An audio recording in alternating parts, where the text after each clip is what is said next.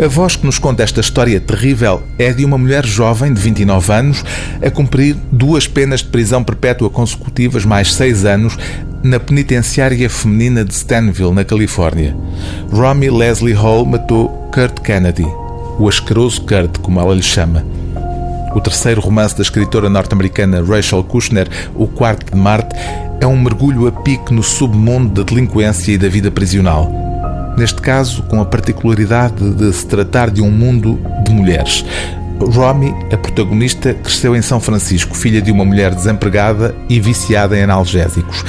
Uma alemã impaciente, resume Romy, sempre de cigarro na mão, que vive à base de casar, divorciar-se e casar de novo. Entrega a si própria desde pequena, a narradora tem um percurso de vida que a conduz ao quarto de Marte, a que o título se refere. O Quarto de Marte é um clube de strip em São Francisco. O sítio não tem qualquer categoria, a não ser para alguém a quem impressiona o facto de não se tratar de um clube de strip de média gama, mas claramente o pior e o mais mal afamado, o mais sórdido e circense de todos. É lá, no Quarto de Marte, que Romy conhece o asqueroso Kurt. É para escapar ao asqueroso Kurt que Romy se muda para Los Angeles. Tarde demais, no entanto.